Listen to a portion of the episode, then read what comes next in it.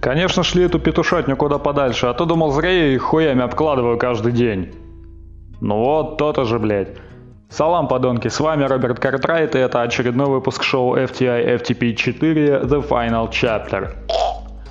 Да, я наконец-то протрезвел, что является достаточно сложной задачей, учитывая то, что я бухаю не просыхая уже год. На самом деле нет, два месяца всего.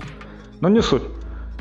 Итак, за прошлый выпуск мне не стыдно, но при всем при этом это был достаточно низкокачественный эпизод, потому что я большую часть выпуска нес хуйню, жаловался на жизнь и вообще вел себя как э, обычный радиоведущий, который забыл купить сахар в магазине. Кстати, последняя чистая правда, сука. Ходил за сахаром, купил все, кроме сахара. Пиздец. Anyway, anyway. О чем с вами потрещать сегодня? Я думаю, этот выпуск будет достаточно коротким, потому что нахуй мне тут по полчаса разлагольствовать и потом еще по 40 минут все это монтировать. Я чё, блядь, не ценю свое время? Вы что, ебанулись, что ли? Итак, на повестке дня у нас э, немецко-американо-канадский, еще немножко, возможно, Франции и Италии в этом всем непонятном, вонючем, странном, ебанутом фильме есть, но не суть первый фильм великого, в кавычках, и ужасного, нихуя не в кавычках, Уви Болла, который получил в основном положительные оценки критиков. Да, пацаны, бывало и такое. В 2009 году он вышел с Брэндоном Флетчером в главной роли. А знаете, что поразило меня в этом фильме? То, что у него практически не было сценария. Весь сценарий это тупо заготовка на 10 страниц.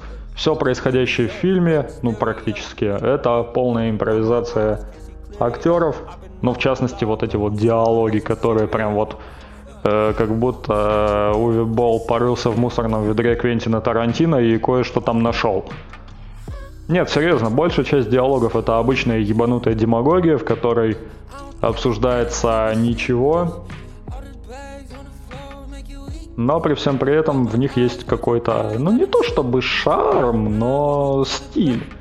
Стиль пьяного, блядь, мастера и дрожащей камеры. О да, здесь очень много дрожащей камеры, потому что это модно, стильно и молодежно.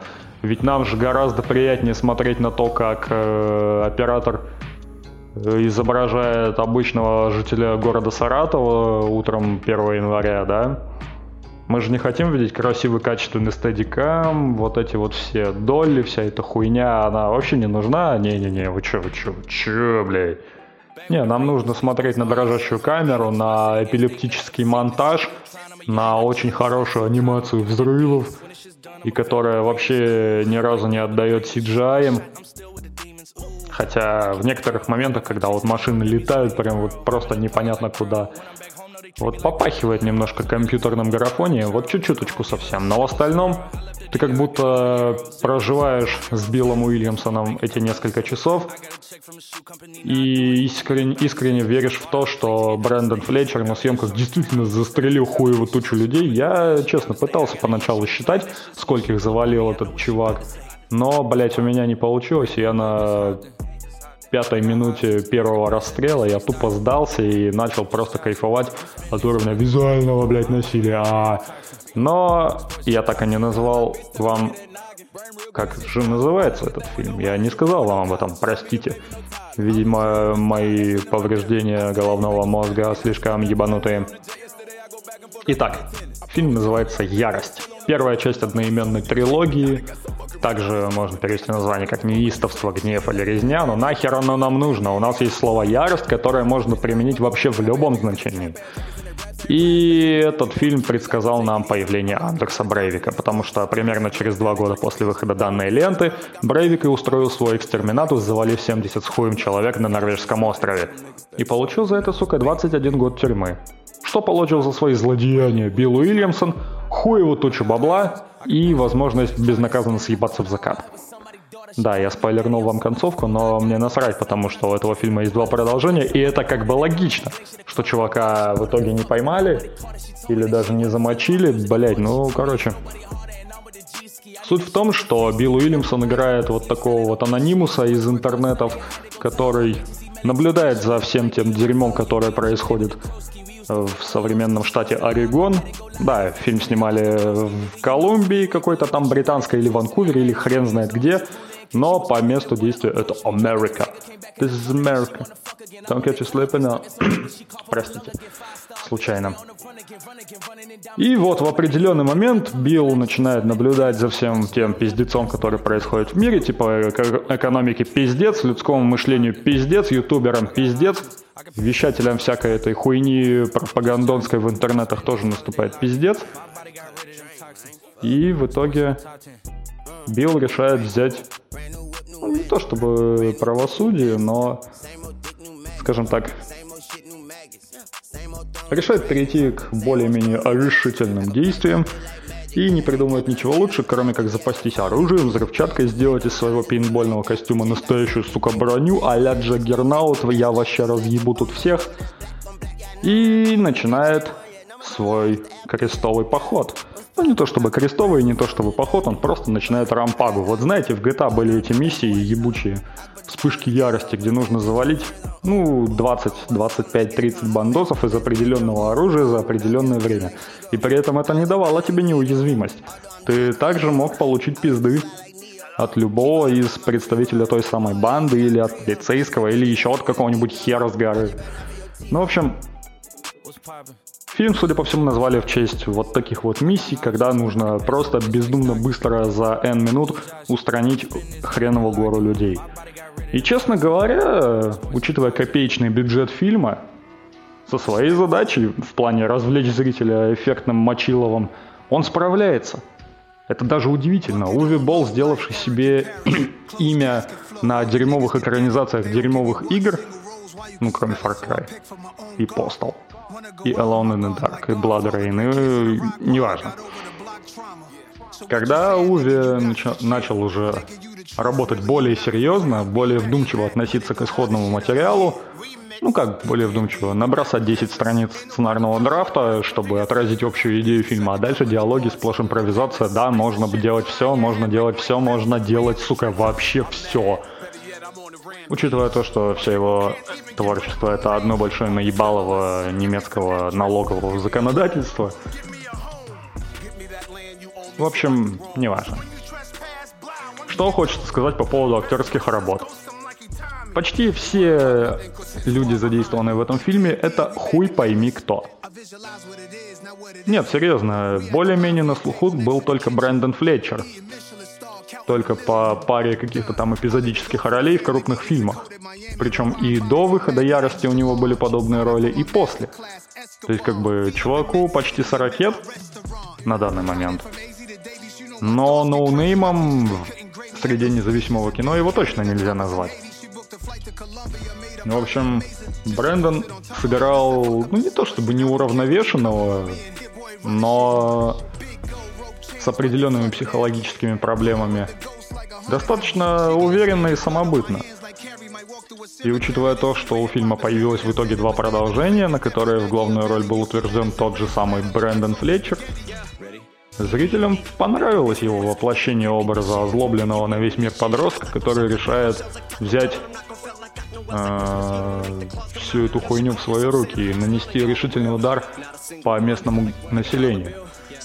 При этом достаточно глупо выглядит тот момент, что вот уже в процессе расстрела людей в новых локациях люди спокойно бродят по улицам, как будто нихуя не случилось. Ну come on, маленький город в каком-то там заштатном штате. Да, сорян, каламбуры не мое. И учитывая то, что город состоит наверняка из трех-четырех улиц,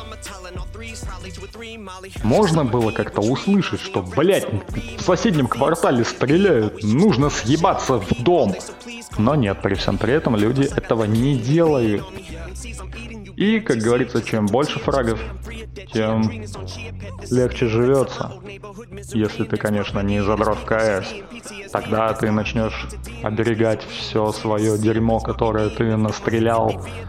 И будешь прям вот отдрачивать всю эту статистику до своей первой смерти. И прервешь вот этот вот ебанутый киллстрик и такой, блядь! Но в фильмах про массовые убийства, если кто-то и прерывает массовый киллстрик, то только посредством убийства нападавшего. И там, соответственно, кнопку релоуда ты уже никогда не нажмешь. Особенно если стрелявший ты и убивают в итоге тебя. Но, забегая вперед, скажу, что в конце первой части Билл придумывает нехилый такой план под названием «Подставь своего друга», «Сожги все, что может тебя компрометировать» и «Съебись с баблом в закат». План сработал. Но надолго ли? Ответ на этот вопрос мы узнаем в следующих частях трилогии, которые, к счастью или к сожалению, уже доступны к просмотру, в том числе даже на Кинопоиске, да. Вторая часть фильма доступна к просмотру на сайте Кинопоиск, как, собственно, и первая. Что хочется сказать по поводу диалогов. Ну, я уже их немножко обосрал, но учитывая их импровизационный характер, Блять, учитывая то, какую хуйню я несу на протяжении четырех сезонов подкаста, блять, без какого-либо сценария вообще. Я думаю, что мои диалоги вполне могли попасть в фильм «Ярость». Что можно сказать по поводу визуала? Он достаточно интересный. Здесь нет э, упора на мясо, кровь, кишки, а расчлененка. Нет, такой хуйни тут нет, потому что убийство совершается в основном из пистолет-пулеметов или пистолетов. Но при всем при этом картинка выглядит достаточно живо. Несмотря, опять же, на копеечный бюджет фильма. И это не такой артхаусный трэш, каким славится Уви Болл или Ларс фон Триер, или еще всякие там непонятные личности, которые каким-то хуем пробились в международном кинематографе. Пусть даже и как пример чисто дурного вкуса. Но при этом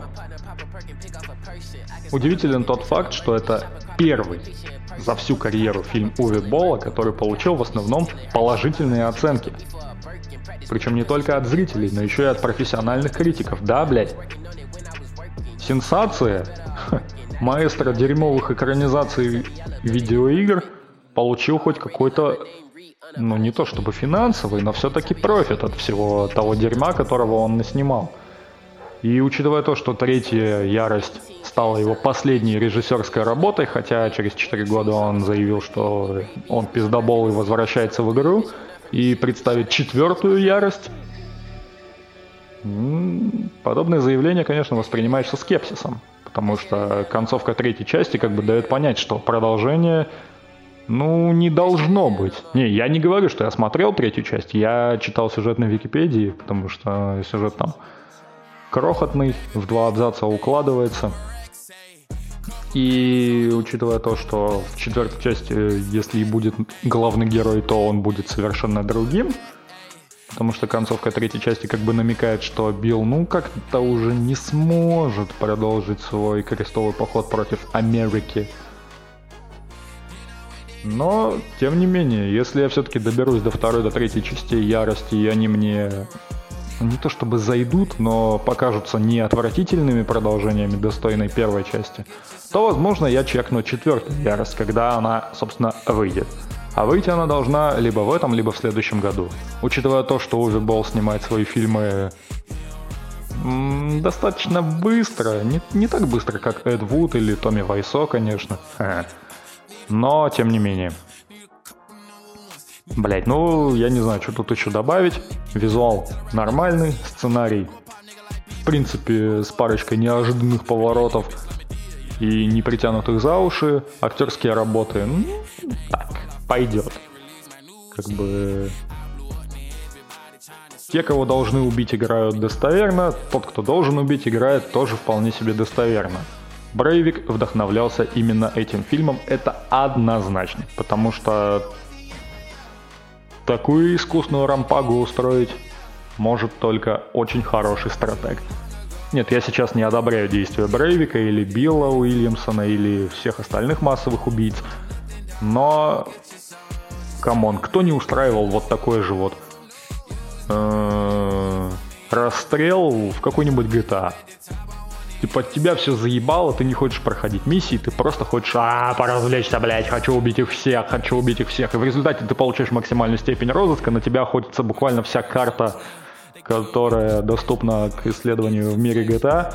И в итоге ты все-таки погибаешь, но ты погибаешь набив э, как минимум 150 фрагов. И это все равно такой прилив адреналинчика. М-м, сексуально. А, да, кстати, некоторые сравнивают фильм «Ярость» и его продолжение, и его подражателей с фильмом «С меня хватит», вышедшим в 93 году. Ну, знаете, где Майкл Дуглас играет офисного работника, который доходит до ручки и начинает э, охоту на весь этот город. Я тоже увидел похожие моменты, но прям вот называть меня хватит источником вдохновения для Уви Бола я бы не стал. Просто потому, что Уви Бол не умеет байтить. Он умеет пиздить. А это все-таки немножко другое. Ну что ж, на этом, пожалуй, все. С вами был Роберт Картрайт и шоу FTI FTP 4 The Final Chapter. А может и все-таки не The Final, хотя хуй его знает, как пойдет. В общем, пойду искать материал для новых выпусков. Не переключайтесь. Стоп, снято.